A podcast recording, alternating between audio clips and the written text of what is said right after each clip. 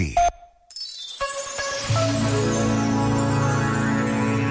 É bom lembrar: as coisas mais importantes da vida não são coisas.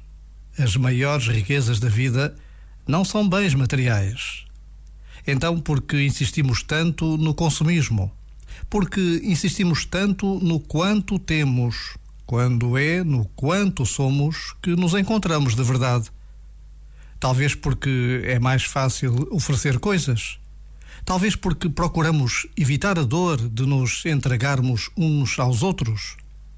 Entretanto, quem anda na escola do amor sabe que não é fácil e também sabe que é a melhor escola de todas. Já agora, vale a pena pensar nisto. Este momento está disponível em podcast no site e na app.